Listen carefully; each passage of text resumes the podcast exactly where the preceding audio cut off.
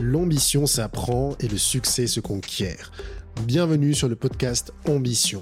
Je suis Raphaël, avec ma femme Lolita, nous vous emmenons à la rencontre de personnalités remarquables issues de la diaspora africaine.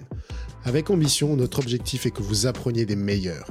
Nous allons ensemble décortiquer le parcours de personnalités inspirantes d'origine africaine ou africain de cœur. Nous allons comprendre leur manière de penser, recueillir des conseils pratiques pour que vous puissiez réussir vos propres projets. C'était un véritable plaisir d'accueillir Kelly Ranjambouloul, directeur exécutif adjoint de Terre en Mêlée. Terre en Mêlée, c'est une association qui promeut l'égalité des genres par le rugby. À travers cet épisode, nous voulions comprendre comment une association toulousaine a réussi à se structurer et à s'internationaliser pour opérer dans différents pays africains. Madagascar, le Sénégal et le Togo. Dans cet épisode, on aborde l'importance de la vision, d'une communication au service d'une vraie stratégie et de l'humilité en travaillant avec les institutions locales car la diaspora doit coopérer avec les acteurs locaux pour être efficace. Si vous avez des proches ou des amis ou des connaissances qui s'intéressent à l'associatif, partagez-leur cet épisode car il est riche d'enseignements. Et si vous aimez cet épisode et si vous voulez nous soutenir, notez-le 5 sur 5 sur Apple Podcast et laissez un commentaire sympa sur vos plateformes préférées. Sur ces quelques mots, je vous laisse faire la connaissance de Kelly Ranjabulul. Kelly, je suis désolé, c'est ma faute, on a pris du retard parce que j'ai mal géré la logistique, mais c'est bon, on est parti. Euh, est-ce que je peux te redemander de te représenter? Pas de souci. Bah, déjà, merci Raphaël de m'inviter sur ce nouveau podcast. Ambition, à parler ambition, je me semble. Donc moi, ben, Kelly Ranjambouloun, j'ai 28 ans. Et puis je peux me présenter, euh, euh, bah voilà, déjà comme mon nom l'indique, euh, un père malgache, euh, né à Madagascar et une mère française, née en France. Donc euh, je suis un peu le, comme beaucoup issus de cultures différentes.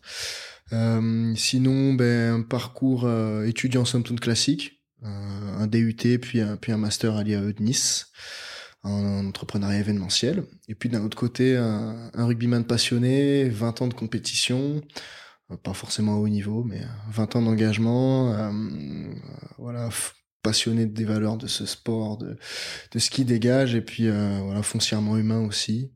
Et, euh, et puis voilà, une petite, petite, petite lampe au fond de moi qui qui m'a toujours dit que voilà, ça sert à rien de vivre si on n'est pas un temps soit peu utile, utile à quelqu'un d'autre, utile aux autres. Euh, voilà, ça se rejoint aussi avec l'esprit du rugby. Et donc euh, voilà, au fond de moi, l'envie de de me réengager et, euh, et puis très attiré par du coup Madagascar et l'Afrique en général. Et voilà, depuis trois ans engagé en Mêlée. Euh, qui est bah, ma première, mon premier job professionnel. Et puis à côté, voilà, récemment, euh, fondateur de l'agence K, qui est une nouvelle agence de développement web. Pareil, euh, on travaille avec plateforme offshore à Madagascar, et puis c'est de, toucher un peu le marché français. Avant d'entrer un peu dans le détail de ton parcours et de ce que tu, ce que vous faites chez Terre Mêlée, il y a un point qui est intéressant, ce qu'on te parlait en off, c'est que tu disais que Madagascar a une histoire particulière dans le rugby moi qui suis euh, totalement euh, profane, tu vois, j'aurais dit que, Madagascar était un pays de footeux, mais en fait, euh, non, pas du tout. Et en tout cas, le rugby a une place particulière. Est-ce que tu peux nous en dire un peu quelques, quelques mots? Ah ouais, ouais, c'est vrai que bah, c'est assez méconnu, notamment par les, la diaspora malgache en France, mais ben, le, le rugby à Madagascar occupe une place unique, unique sur la planète rugby. C'est ben, le sport des bas quartiers, c'est-à-dire qu'à Madagascar, ben, dans les bas quartiers, les gens ne jouent pas au foot, les gens jouent au rugby, notamment à Tananarive. Euh, en 2015, c'était la, la, la, capitale qui, dont il y avait le plus de clubs, un peu clubs d'équipes différentes recensées. Je crois qu'il y avait plus de 250 clubs. Et puis cette histoire, elle a plus de 100 ans. Euh, elle commence, euh, elle commence avec les Anglais. Alors je vais vous raconter. Je, je, je, je, peux te raconter un petit peu l'histoire. euh, ben en fait, ça a commencé avec les Anglais, simplement ben, le rugby sport britannique, sport militaire. Euh, les Anglais donc avant les Français à Madagascar. Et, euh, et du coup, bah voilà, euh, l'équipe de colonie anglaise de Madagascar qui prépare un match contre la colonie néo-zélandaise. puis voilà, ça faisait quelques temps qu'ils jouaient, que bah, les, les, les Malgaches aussi s'entraînaient de leur côté, tous ceux qui avaient accès du coup à, à la formation militaire anglaise. Et puis un jour, ils se sont dit bon bah on va faire un match de préparation, voilà euh, les gars qui, qui jouent au rugby, venez jouer contre nous. Et ben il s'avère que les Malgaches ont gagné. Ah ouais. Voilà. Et, euh, et ben de là a commencé l'histoire d'amour, puisque voilà l'histoire raconte qu'après les Anglais euh, stupéfaits ont interdit le rugby à Madagascar. Bah, ce qui a fait que le rugby est devenu un des sports, euh, on va dire, bah, des sports nationalistes, quoi, de la, fierté malgache. Ils avaient battu les colons anglais euh, sur leur propre jeu, leur propre terrain, et puis l'histoire a commencé. Donc l'histoire a commencé en haut de la colline, à Tana, avec ceux qui avaient accès à l'enseignement militaire, puis peu à peu est descendu. Et le deuxième grande phase, en fait, de, de l'histoire du rugby à Madagascar, c'est pas loin de l'indépendance. Madagascar a été reconnu parmi les colonies françaises comme l'une des meilleures euh, euh, équipes de rugby. Et, euh, et donc là, bah, les grandes équipes de France de l'époque, dans les années 50, euh, quelques Racing France, de, Racing Club de France, etc., venaient faire des tournées. Il y avait des grands grands matchs à Tananarive. Et puis, et puis il y a eu une tournée de l'équipe de Madagascar en France et euh, à Colombe. Je me rappelle plus exactement de, l'année. Et il s'avère que lors du match qui occupe, oppose le Racing Club de France et Madagascar, un Malgache meurt sur le terrain. Donc euh, voilà. Bah, ce qui peut arriver, euh, surtout à l'époque, le rugby était assez violent et peu réglementé, donc voilà, je, je, sais pas exactement la blessure. Et en fait, ce qui, s'est passé, c'est que les, journaux indépendants, enfin les, médias indépendantistes, en tout cas à l'époque, à Madagascar, ben, reprennent cette histoire pour essayer de soulever un petit peu ben, les foules, en tout cas toute la, tout le, le bas peuple, si on peut appeler ça comme ça, qui joue au rugby et essayer de les, de les rallier à la cause de l'indépendance. Et voilà euh, la deuxième grande histoire euh, du rugby à Madagascar. Puis après, le, voilà, ça s'est perpétué dans les bas quartiers. Et, et aujourd'hui, bah, tous les week-ends, c'est euh, salle comble, euh, c'est euh, stade comble euh, au Mamas et comment il s'appelle Oui, c'est ça, stade, stade comble au Mamas, au stade des Maquis. Le stade des Maquis qui fait stade comble tous les week-ends.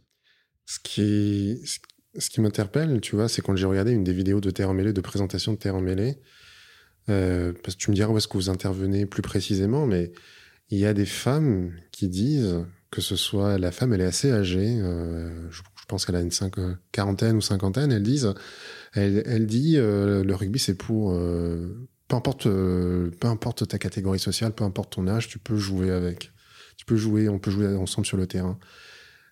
comment vous vous faites pour réussir à déjà tu peux nous parler du programme et qu'est-ce que vous faites en fait pour, que, pour réussir à fédérer tout ce monde-là? En fait, euh, on va au début, t'es emmêlé, on va pas tellement parler de programme. On va plutôt parler de conviction. Notamment Pierre, qui est le fondateur, et tous ceux qui ont participé au projet, qui était de se dire, euh, on va pas utiliser le sport pour faire du sport. En fait, on va juste, et le rugby en particulier, on, va juste dire, ben, c'est un moyen d'échanger, premièrement. Donc voilà, euh, les débuts de terrain mêlé, c'est des voyages de mobilité internationale bah, entre des jeunes Français et des jeunes Africains. Voilà, ça arrive à Madagascar en 2014 euh, euh, par ce biais-là. Et puis ensuite, euh, au moment où bah, l'émulsion prend sur place, Bon, à Madagascar, il y avait déjà beaucoup de rugby, mais nous, on allait dans le sud-ouest, où là, il y avait beaucoup moins de rugby, puisqu'on n'est pas à Tananarive, euh, en particulier suite à l'appel de la Fédération malgache qui souhaitait développer en province. L'idée a été de dire, ben, euh, on va parler d'éducation. On va pas dire qu'on fait du sport pour gagner, on va dire qu'on utilise le sport pour transmettre des valeurs. Voilà. Et c'est ces valeurs euh, contextualisées euh, qui vont permettre voilà, de, bah se dire ben on va on va on va pouvoir enseigner des choses qui s'enseignent pas à l'école euh, non cognitives type euh, voilà la confiance en soi le leadership la communication et et puis et puis faire jouer les filles et les garçons ensemble.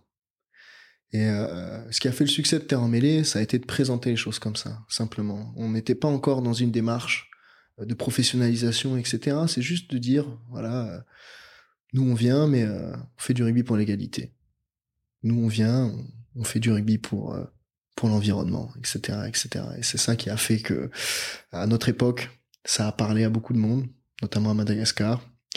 Et euh, voilà.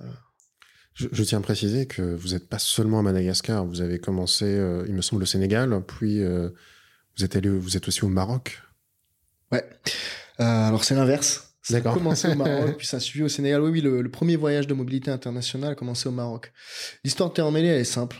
On a Pierre qui est un Goni, qui est un éducateur le stade toulousain, euh, qui se dit un jour bon, j'ai envie de tout lâcher, j'ai envie de prendre mes ballons et puis de faire le tour du monde avec mes ballons de rugby, puis voir si j'arrive à, à communiquer avec d'autres jeunes comme moi qui ont envie de, de, de, de discuter. Ça, ça, ça, démarre juste comme ça. Et donc le, bah, au final, il est pas parti puisqu'il y a plein de jeunes qui ont dit mais c'est génial, j'ai envie de faire la même chose à Toulouse. Et donc le premier voyage se fait au Maroc. Puis ensuite, voilà, suite à l'engouement, paf, ça part au Sénégal, ensuite au Togo, euh, ensuite euh, d'autres euh, jeunes qui faisaient la même chose que nous se sont ralliés à Terre en Mêlée pour qu'on soit un peu plus fort ensemble. Donc, Burkina Faso, Madagascar. Aujourd'hui, les projets sont stabilisés dans trois pays, donc le Togo, le Burkina Faso, Madagascar. Le Maroc, euh, on a terminé le projet euh, en décembre dernier. Et euh, bah, l'association qu'on a aidé à créer aujourd'hui vole de ses propres ailes, totalement indépendante, et a eu envie de, se tourner beaucoup plus vers le culturel, le chant, etc. Donc mission terminée pour nous, la vocation a été lancée. Et, on a des vues, on est en train de travailler avec la Fédération ivoirienne de, de rugby pour, pour lancer ça à Abidjan aussi. Il y a quelque chose qui m'interpelle dans ce que tu dis, c'est que il y a une vision qui est assez forte. C'est vous travaillez, tu, vous travaillez très fort, de manière assez forte, la vision. Et il y a différents, vous travaillez sur différents pays. Et comment vous faites, en, vous arrivez à, je, je, je, vois déjà à peu près la réponse, mais je voudrais que ça vienne de toi. Mais comment vous faites pour que tout le monde partage cette même vision, que vision euh, que Terre mêlée Maroc, Terre mêlée Togo, Terre mêlée Madagascar avance dans la même vision? Bah, une première base, c'est euh, le rugby. Euh, on a les règles communes qu'on joue euh, à Toulouse, euh, dans le Moyen Atlas, à Tananarive, à Ouagadougou, les règles sont les mêmes. Donc voilà, en termes de communication, c'est facile en fait de, faire comprendre et qu'on qu se comprenne entre nous et qu'on qu partage les mêmes valeurs entre guillemets, parce qu'on parle de, beaucoup de valeurs au début. ça c'est la première chose. Mais ensuite, on a eu, il y a eu un tournant quand même euh, qui démarre en, en 2015, qui s'appelle les objectifs de développement durable, qui ont remplacé les objectifs du millénaire, qui ont permis en fait de mettre des mots sur le développement durable, dont on a encore tendance à confondre ça avec l'environnement, l'écologie. Le développement durable, ça comprend tous les, euh, objectifs sociaux euh, planétaires, on va dire. Et donc nous, on a pu trouver des mots sur lesquels placer des mots euh, bah, que nous jeunes nous pouvions utiliser et surtout que bah, les institutions en place allaient utiliser. Donc ça c'est en 2015, euh, donc 15 objectifs de développement durable qui sortent. Nous on se dit bah nous on peut contribuer à ça, ça, ça. Et en 2017, Kazan, euh, il y a ce qu'on appelle une réunion qui s'appelle le MINEPS, qui, qui réunit en fait tous les profs, les non pas les profs, les ministres et, euh, et opérationnel d'État chargé du, sport euh, de, l'ensemble des pays membres de l'ONU, l'ONU qui est à la base des, objectifs de développement durable. Hein. Euh, c'est porté par l'UNESCO, qui est une branche de l'ONU, et qui définit en 2017, voilà, bah, dans les objectifs de développement durable, il n'y a pas un moment, un endroit où le sport est cité.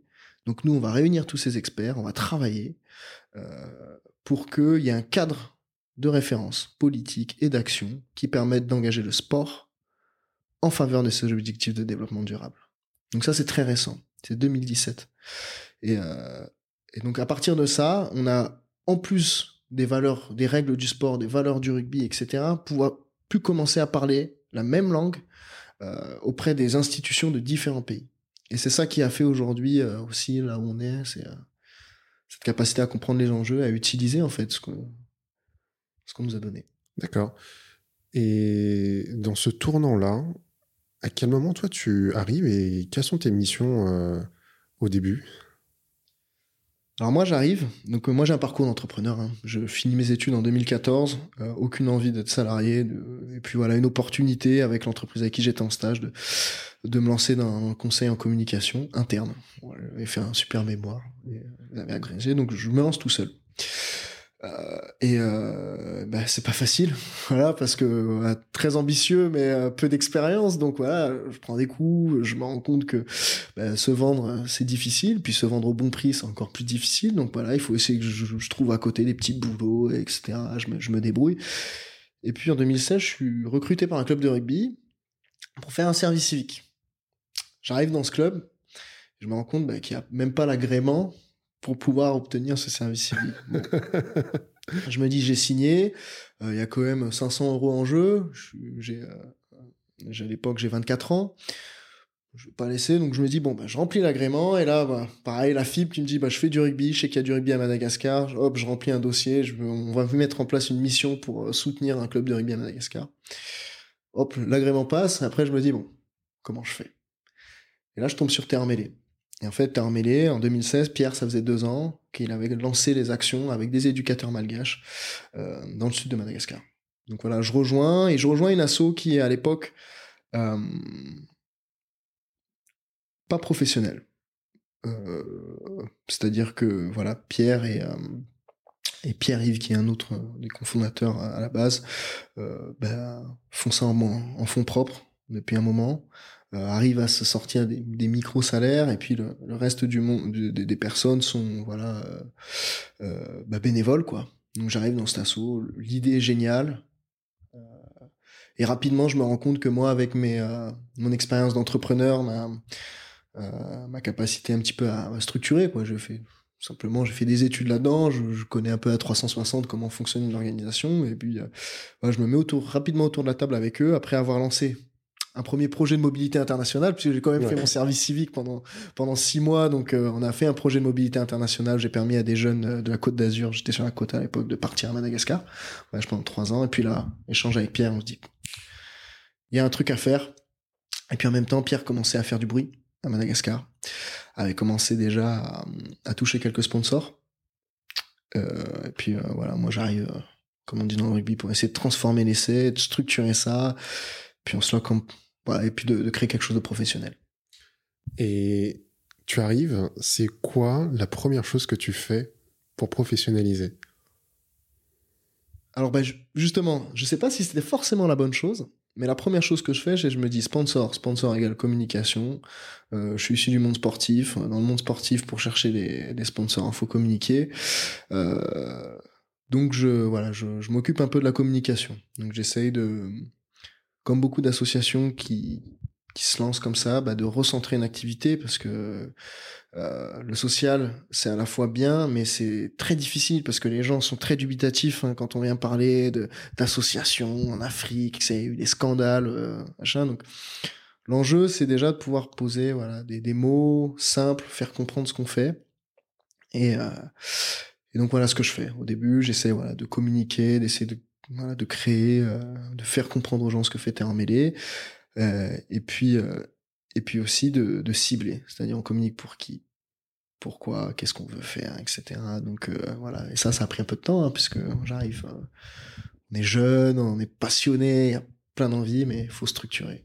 Et rapidement, après, j'enchaîne sur la, la structuration proprement dit, donc on va au-delà de la communication. C'est très intéressant, ça. C'est si, si, tu veux bien, bien sûr, j'aimerais entrer un peu plus dans le concret. Mmh quand tu dis euh, cibler, euh, cibler ta communication, euh, ça veut dire quoi? Parce que je pense que ça, ça intéresse beaucoup d'associations. arriver à rendre audible un message, il y en a beaucoup qui, qui, bougent et qui n'arrivent pas forcément à faire comprendre, à se faire entendre.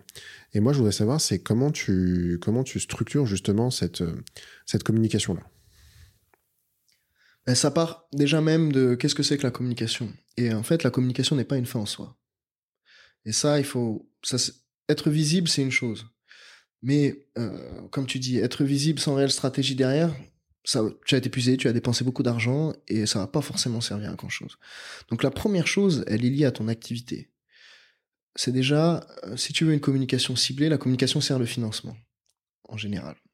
Ou sert euh, du moins, il y a un enjeu de, financement derrière. Donc nous, il y avait un enjeu parce qu'on avait un enjeu de professionnalisation. Mais pour pouvoir bien communiquer, il faut déjà que ton projet soit bien cadré à la base.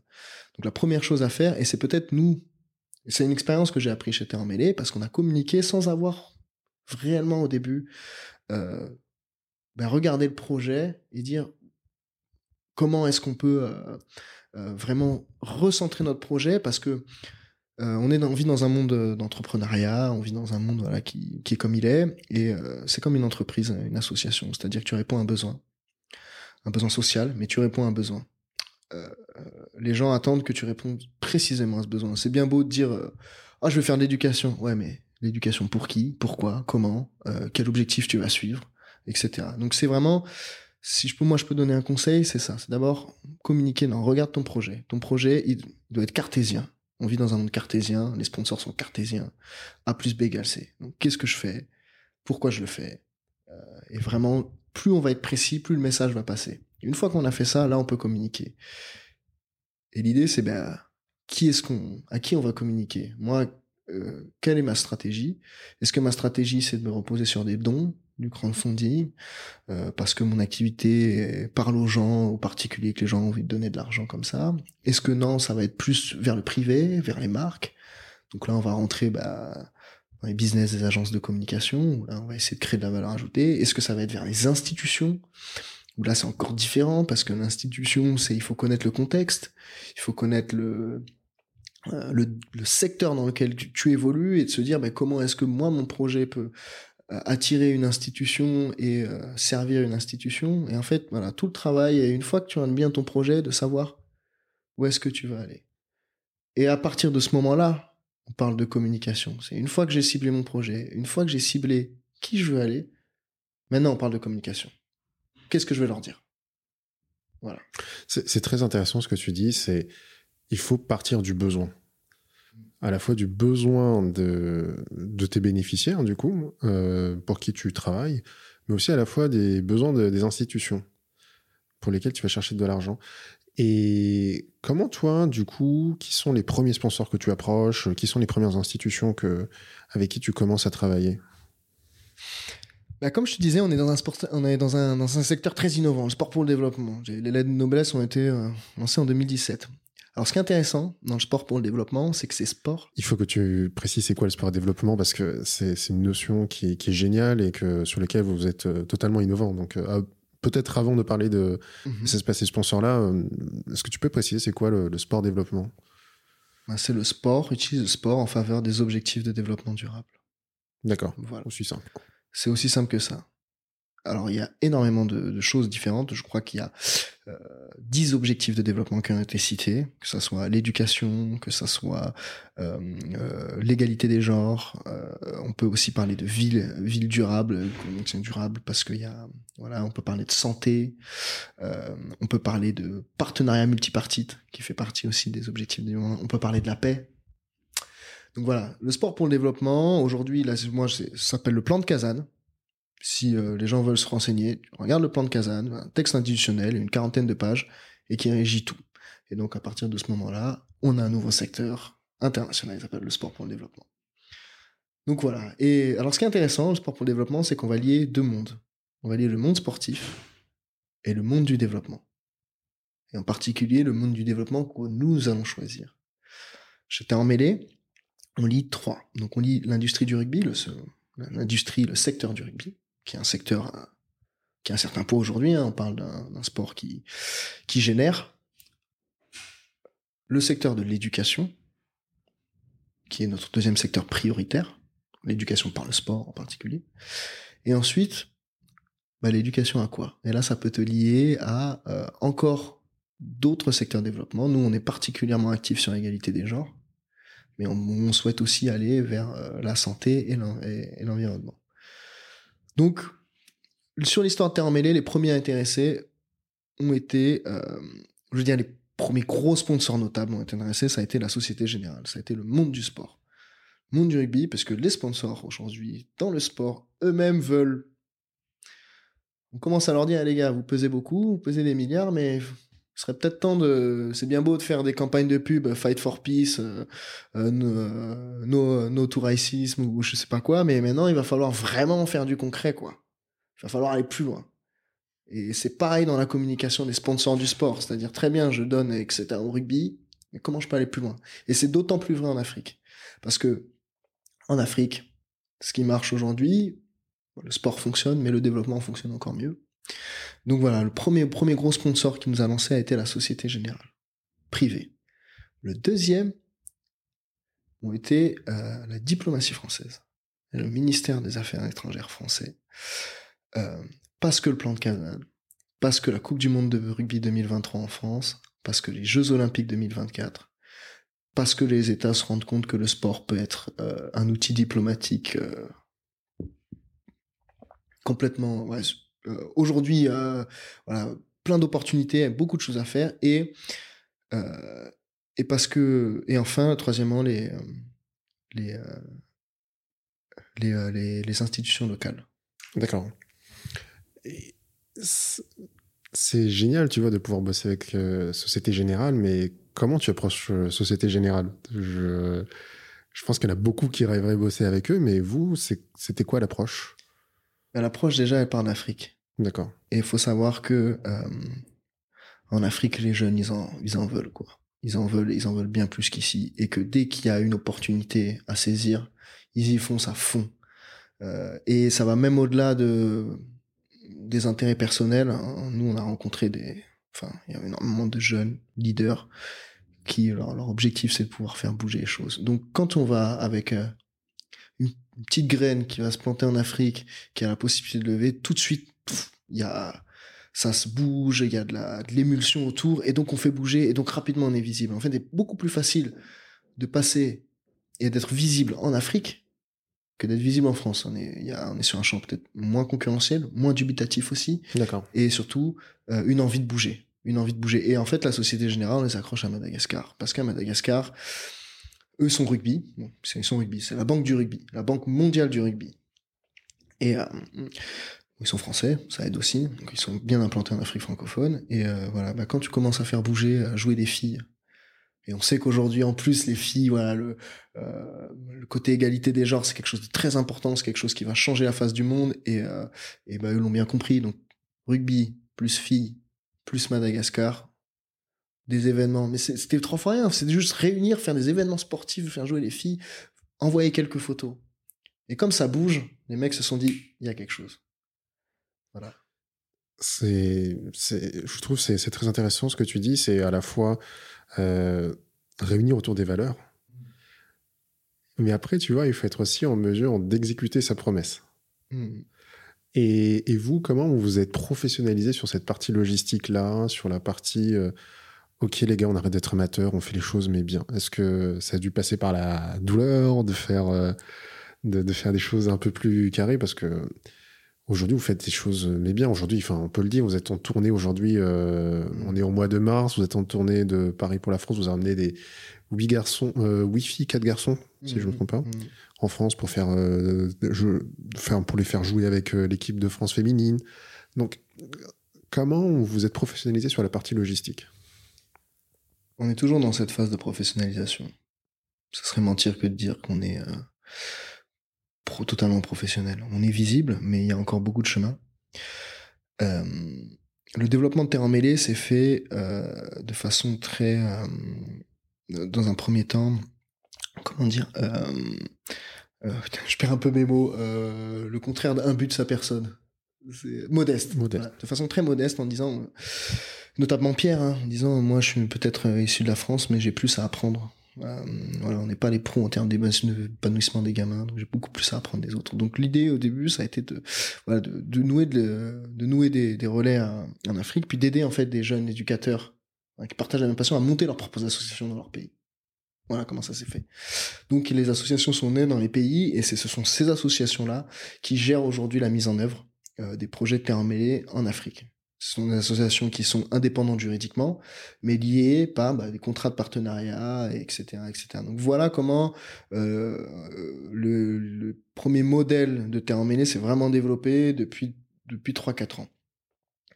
Euh, ça permet aussi de bah de comment dire de responsabiliser et de partager les responsabilités entre euh, entre bah, l'association en France, l'association Madagascar, l'association Burkina, l'association Togo, avant l'association Maroc, etc. Euh, donc ça c'est voilà comment on s'est développé. Mais il y a un mais. Il y a un mais parce que ben, euh, au bout d'un moment on va vers, on est allé vers beaucoup de communication, on a touché beaucoup, euh, mais il faut être, il faut aller encore plus loin. Donc il faut être encore plus fort, il faut être euh, encore plus précis, encore plus concret. Et c'est vraiment cette phase-là où on est aujourd'hui, de réflexion, de se dire, bon, ces associations sont montées, mais l'œuvre qu'on doit faire, elle doit être d'autant plus professionnelle. Donc on a besoin de se former, on a besoin de créer une équipe internationale qui va au-delà même de ces associations. Euh, Terre Emmêlée a besoin de devenir une organisation internationale, avec des salariés, euh, non CPI, etc. Donc c'est vraiment la phase où on est aujourd'hui, la phase de... Euh, euh, d'amélioration du programme éducatif. Euh, nous, on a fait un diagnostic très clair, hein, c'est que, euh, et d'ailleurs pour tous ceux qui veulent parler de sport, de la diaspora, qui veulent parler de sport dans leur pays, nous ne sommes pas légitimes pour parler de sport, de rugby ou de foot dans un pays africain. Ceux qui sont légitimes sont la fédération, sont les fédérations, sont les clubs en place. Donc tout doit se faire en partenariat. Voilà. Nous, Terre en mêlée, on a eu, voilà, on a monté des associations, etc. Mais c'est là où devient la limite. C'est que, au bout d'un moment, tu communiques, tu fais du bruit, t'apportes de la compétence.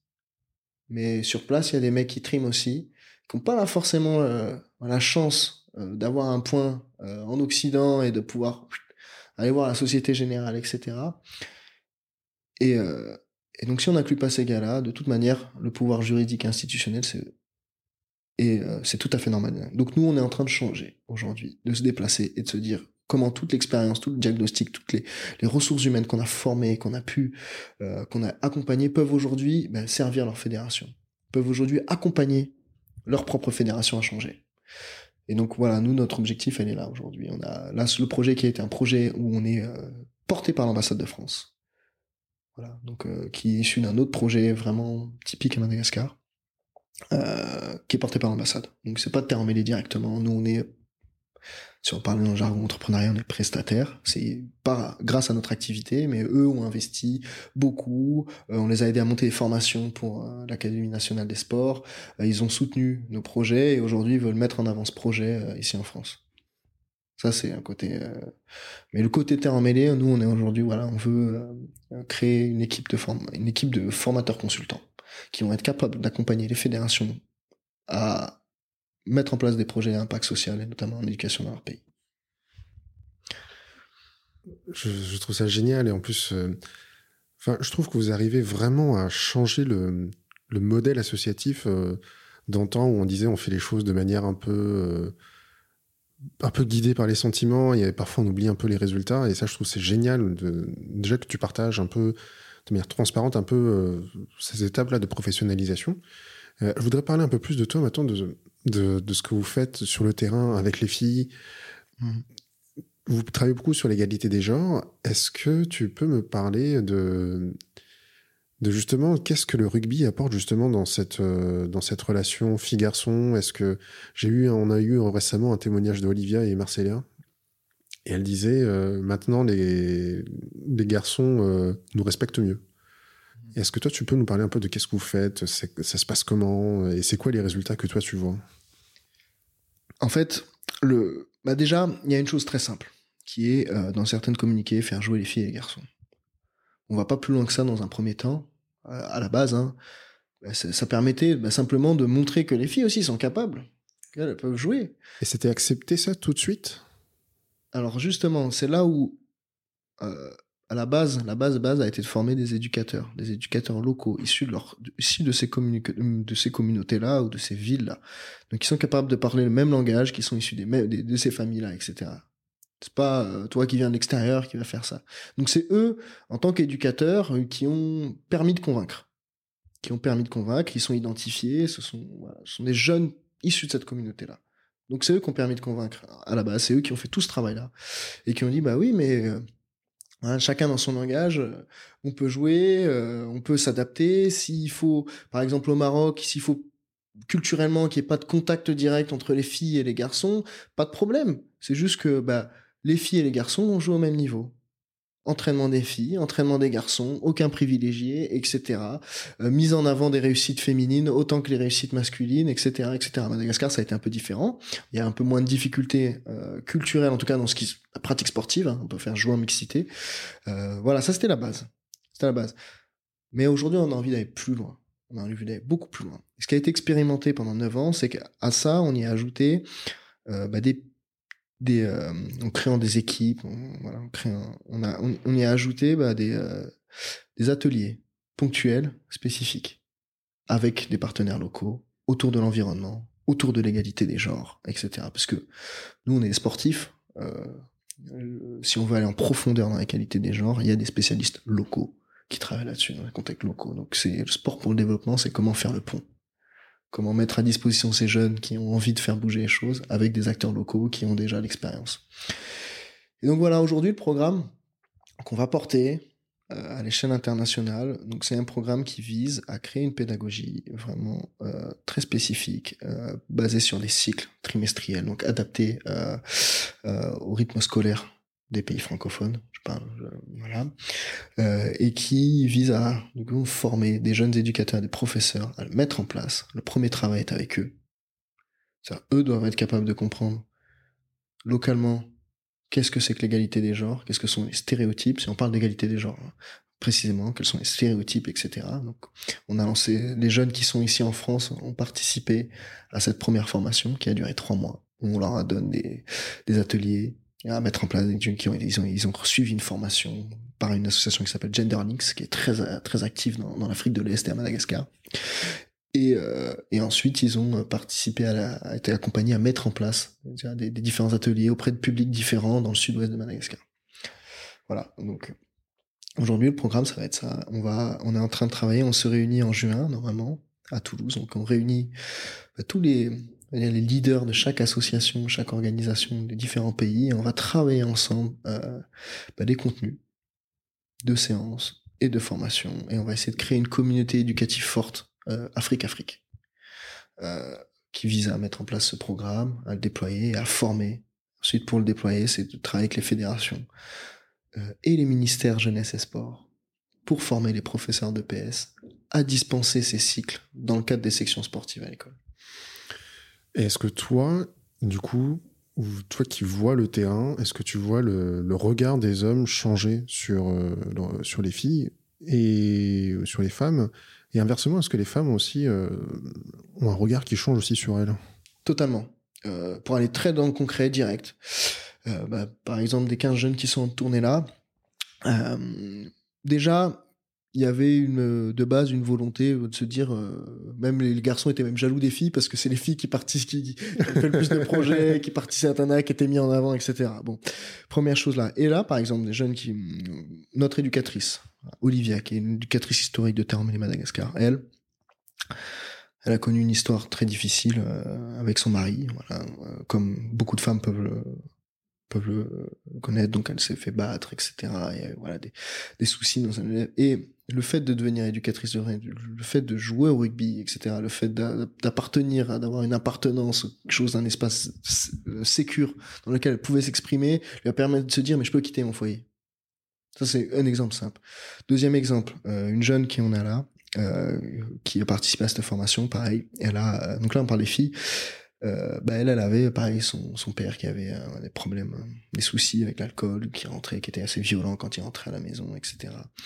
Et euh, grâce à sa formation, grâce à ce suivi, déjà elle a pris confiance grâce au rugby. C'est une notion que j'ai oubliée, mais le rugby permet de prendre confiance quand il est bien éduqué. Hein. Nous, euh, la base est ça, bien enseigné. La base c'est tu peux, tu peux y arriver. Il y a pas de, il y a pas de vainqueur direct. Il y a pas de meilleur joueur. Il y a tout le monde qui peut y arriver. Tout le monde qui est inclus. Donc travail personnel. Et ensuite, grâce aux formations, elle a pu apprendre à parler en fait des problématiques, de comprendre ce que c'était que les violences en genre, et puis apprendre à parler. Et depuis deux mois, elle fait un travail avec son père. Et euh, voilà, bah, son père a arrêté de euh, d'être violent quand il rentre à la maison, etc. On a ensuite des jeunes garçons aussi qui ont pris conscience de du statut privilégié qu'ils avaient et de l'opportunité que ça pouvait avoir pour eux, pour la famille, etc., de bah, pouvoir euh, euh, bah, laisser un peu plus de place aux femmes, laisser euh, s'émanciper, etc. Et donc on a un, jeune qui a, pareil, lui a, pris un engagement écrit là l'année prochaine. son objectif c'est se changer lui-même. Il a dit moi-même il faut que je travaille sur mes comportements parce que le plus difficile c'est ça, mes habitudes que j'ai pris. Euh, tâches ménagères à la maison, euh, façon dont je parle des filles avec mes copains, etc., euh, etc. Et puis ensuite, une fois qu'il aura euh, changé lui-même, il ira essayer de transmettre le message à tous ses copains, etc.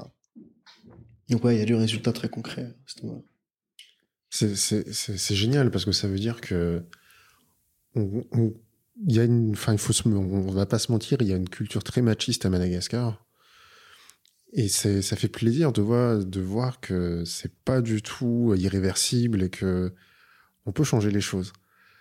Mais est-ce que les garçons ont accepté ça euh, tout de suite euh, Cette notion de il faut respecter. Euh, c'est, je dis pas, je dis il faut parce que ce sont des, on parle d'humain à humain, tu vois. Mm. Tout le monde mérite le respect. Est-ce que c'était facile ou pas d'aller dépasser cette, ces traditions, ces, ces, ces, ces valeurs déjà qui, ont, qui sont un peu héritées de loin, loin, loin? On peut pas dire que ce soit facile. Euh, prenons l'exemple de la France. Hein. Les premières qui sont se levées, c'est des années 50. Nous, on a voilà la jeunesse d'aujourd'hui, trentaine, enfin nos, nos, parents, mais plus encore nous. Euh, ça a été un travail d'éducation et on peut pas dire que ça se fait en claquant des doigts. C'est pas vrai. On peut pas dire que là, nous, terre emmêlée, en espace de six ans à Madagascar, on va, changer les choses. Par contre, euh, si on arrive à créer des institutions fortes, et donc le rugby, un club de sport peut être cette institution forte, l'école doit être cette institution forte, qui transmet ses valeurs dès le plus jeune âge, alors oui, on peut changer, mais ça se fera pas du jour au lendemain. C'est sûr qu'aujourd'hui, un jeune qui va arriver à 18, 20, 25 ans, avec bah déjà toute une construction très forte derrière, c'est pas en faisant euh, deux formations, euh, un peu de rugby qui va changer. Euh, et c'est tout le problème de l'éducation. C'est un investissement à long terme. Si on veut parler de manière économique, le résultat direct, tu l'auras pas aujourd'hui. Tu l'auras demain. Tu l'auras si tu persévères si tu tiens, si tu crées quelque chose qui va pouvoir accueillir des jeunes à partir de 6 ans, 5, 6 ans. Et, nous, en fait, ces, éducateurs qui sont là aujourd'hui, s'ils ont changé, s'ils sont avec nous depuis 2014. Ils ont aujourd'hui 16 ans, ils ont commencé à 10 ans. Enfin, ouais, c'est ça. C'est un vrai travail de fond avec les institutions. Ça, ça part de très tôt, très tôt. Ça part de très tôt. Super intéressant. Et un point que je voulais soulever, avec, euh, parler avec toi, c'est vous faites du sport développement, vous avez deux figures euh, marquantes, deux ambassadrices marquantes qui sont Marcelia et Olivia. Elles, elles se sont particulièrement illustrées dans le film euh, Le ballon, La fille et le ballon ovale. Elles ont fait, elles ont lancé le coup d'envoi du match France-Pays de Galles. Il y a une exposition. Et c'est très intéressant de marquer que vous n'êtes pas là pour former des joueuses professionnelles. C'est pas votre objectif. Non, pas du tout. Et d'ailleurs, Marcelia est loin d'être une joueuse professionnelle. Euh, alors, celle qui a la plus forte exposition, c'est Marcelia. Euh, oui, c'est euh, bah, comme comme dans beaucoup de secteurs, c'est important de, que ton message ou ton activité puisse être incarné. club de foot est incarné par un grand joueur. Où euh, voilà où chacun son histoire. Donc nous on a eu la chance et Pierre a été un très grand visionnaire ici c'est que lui il a dans sa dans sa volonté d'aventure et de partage il, s'est retrouvé un jour euh, dans un petit village euh, du sud-ouest de Madagascar vraiment isolé où il y a très peu de contact avec l'extérieur avec les vasas hein, comme on dit chez nous et puis euh, voilà, il s'est dit je vais lancer, je vais essayer, je vais, je vais tester, je vais mettre un ballon de rugby, je vais aller voir s'il m'accueille, etc. Puis il est resté. Il y a une histoire qui est née entre lui et, ce village et, et entre ce village et le rugby. Et euh, dans ce village, il y avait une jeune fille qui avait 13 euh, ans et qui avait déjà un enfant, comme beaucoup à Madagascar. Et cette jeune fille, elle regardait, elle pouvait pas jouer parce qu'elle avait son enfant dans les bras, elle regardait, etc. Elle était un peu mise à l'écart. Puis Pierre et d'autres éducateurs malgaches avec qui il était, il décide de dire bah tiens donne euh, donne donne ton bébé à, cette dame là et puis viens jouer. Et puis voilà première des premières fois qu'elle était inclue dans un jeu etc avec les autres, euh, elle a commencé à, se donner, à se démener, à marquer des essais, à plaquer les garçons, etc. Puis il s'est dit, il y a quelque chose d'exceptionnel, enfin, exceptionnel dans cette fille. Et, euh, il a contacté, justement, il a un ami à, un, ami à lui qui est un grand documentaire du, gros documentaliste du rugby. Euh, il a dit bah écoute j'ai une histoire de fou à raconter si tu veux. En plus on a mis en place on a avec la fédération euh, on a mis en place un championnat national scolaire donc on a cette fille aussi de, nulle part va va, va intégrer une équipe de jeunes filles issues de, villages différents et participer à un championnat. Voilà, il y a une super belle histoire à rencontrer, à raconter, etc. Donc voilà, c'est ce qui a donné le documentaire. Et, euh, et Marcelli a tellement, incarné, tellement bien incarné en fait cette volonté d'émancipation des femmes, des femmes du Sud-Ouest malgache, euh, elle, a dans ses yeux une puissance, un courage fou, quoi, que il suffit simplement de lui parler, même si elle n'est pas forcément allée à l'école, etc. Elle te, elle te convainc, euh, même si tu parles pas la même langue, elle te convainc. Et donc, s'est enchaîné à partir de là. Euh, elle a été élue euh, femme de l'année, première dame, euh, etc. À partir avec deux de ses collègues a euh, tapé le coup d'envoi l'année dernière du match France-Pays de Galles, etc. Euh, on a tourné d'ailleurs la suite euh, qui est disponible sur YouTube, qui s'appelle Tout est possible. elle a, elle a été égérie de la Société Générale pour la Coupe du Monde de rugby parce que le, slogan c'était le rugby pour tous. Et quoi de mieux que qu'une jeune fille issue de nulle part pour, bah, voilà. Elle elle Au final, il n'y a même pas eu de performance sportive. Nous, notre star à nous, elle n'est même pas euh, n'a rien gagné sur le plan sportif si euh, elles, ont, elles, ont, réussi à remporter euh, le championnat national scolaire féminin avec, toutes les jeunes filles de Tullère, mais en soi, c'est rien, quoi. C'est juste qu'elle incarne. Et on était il y a moins d'un mois à la Global Sports Week, un des plus gros événements internationaux du, du, business du sport. Et elle a fait une intervention remarquée, applaudie de tous. elle est aux portes de l'ONU. donc voilà, c'est c'est un peu, c'est notre grande fierté. D'ailleurs, elle est à Paris en ce moment, là, avec, avec toutes les autres. Et Olivia, c'est différent. Olivia, elle, c'est son éducatrice. Voilà. Donc, Olivia, elle, euh, ben, elle incarne euh, le, euh, on peut changer les choses, quoi. Regarde, si tu t'engages comme moi, tant qu'éducatrice, ben, il y a des Marseillais qui peuvent éclore. Il y a des, des, jeunes filles qui peuvent porter tout un village, qui peuvent être s'identifier si tu fais les choses bien, si tu euh, leur donnes la volonté de transmettre le bon message et que tu leur donnes les moyens, l'outil, le ballon de rugby, bah, ça peut y aller. voilà, Olivia qui a aussi été GI de la Société Générale pour la Coupe du Monde 2019 au Japon. Et, et d'ailleurs qui est aussi en France en ce moment avec euh, d'autres jeunes qu'elle accompagne. Je, suis désolé pour les auditeurs. J'aurais posé encore plein de questions, mais le temps presse. Et, mais il faut que je te pose cette question-là. Comment ça se passe de travailler, euh, toi en tant que diasporique, avec Madagascar, euh, avec les équipes locales dans euh, différents pays, que ce soit Madagascar ou, même en Afrique C'est pas évident de, de, de déjà, on, chacun peut-être euh, par le biais, par des biais culturels ou par des, on a des a priori. Comment vous avez réussi à bosser ensemble et à travailler, euh, avancer dans la même direction? Bah, Comme je te le disais, c'est beaucoup plus simple quand tu partages une passion. Hein.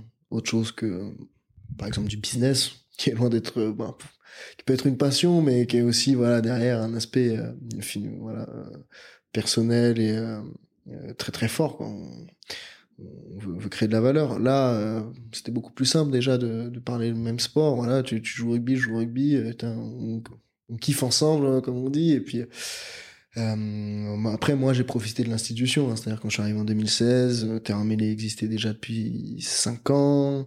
Euh, et bah, les jeunes qui étaient qui étaient jeune éducateur ou euh, porteur de projets africains était déjà voilà euh, partie prenante de l'institution et savait que ce qui venait de l'institution était euh, des gens qui partageaient les mêmes valeurs.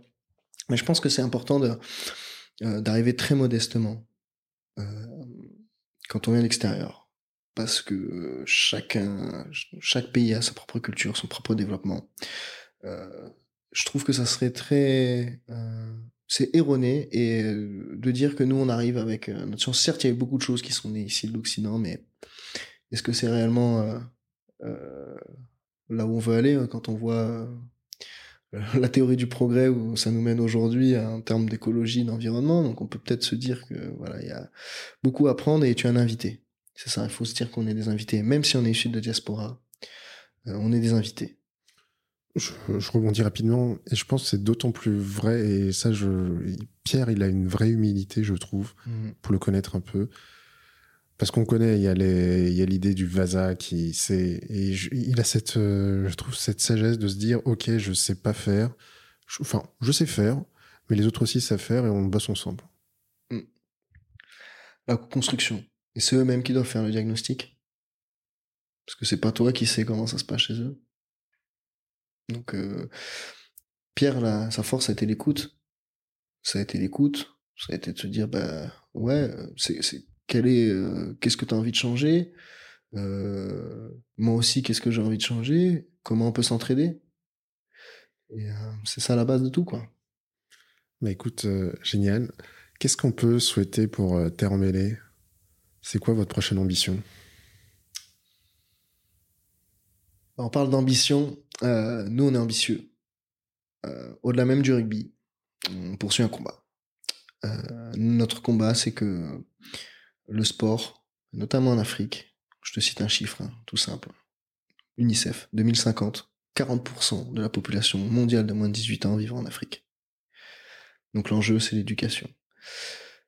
Parce que si on veut que l'Afrique tire profit de ce dividende démographique, comme on dit dans, le jargon euh, sociologique, euh, bah, il faut investir dans l'éducation. Et donc, nous, c'est de pouvoir contribuer à placer le sport euh, comme un outil crédible d'éducation au centre de l'école. Euh, parce qu'on parle beaucoup de cognitif, on, est très axé sur euh, bah le scientifique à l'école, etc. Et donc l'ambition c'est ça. Voilà, notre ambition c'est ça, c'est de pouvoir dire euh, de pouvoir prouver euh, aux institutions, et notamment aux institutions de l'éducation, que le sport doit être pris au sérieux et doit être replacé au centre de l'éducation. Écoute, merci beaucoup pour cet échange. Euh, chers auditeurs, ça, on touche à la fin. C'est plus court que d'habitude. mais si vous appréciez ce terme mêlé, soutenez-les. Et si vous voulez nous aider à faire progresser ce podcast, euh, partagez-le autour de vous, à vos amis, à vos collègues, à votre famille, et notez-le 5 sur 5 sur vos plateformes, notamment sur Apple Podcast. Avez laissé un commentaire sympa. Allez, à la prochaine, on vous embrasse.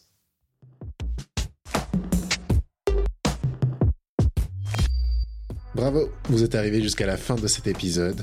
Vous pouvez retrouver les liens et les recommandations des invités dans la description. Si vous aimez notre travail, le meilleur moyen de nous aider à faire grandir ce podcast est de le partager autour de vous. Partagez-le à vos amis, à vos proches ou à vos collègues. Et surtout, notez-le 5 sur 5 sur vos plateformes d'écoute préférées. Et laissez un commentaire sympa, en particulier si vous utilisez Apple Podcast. Et avant de nous quitter, si vous voulez nous recommander des invités ou simplement nous faire part de vos feedbacks, vous pouvez nous écrire à Lolita et moi sur LinkedIn. On se fera un plaisir de vous lire et vous répondre. Sur ce, on vous dit à la prochaine.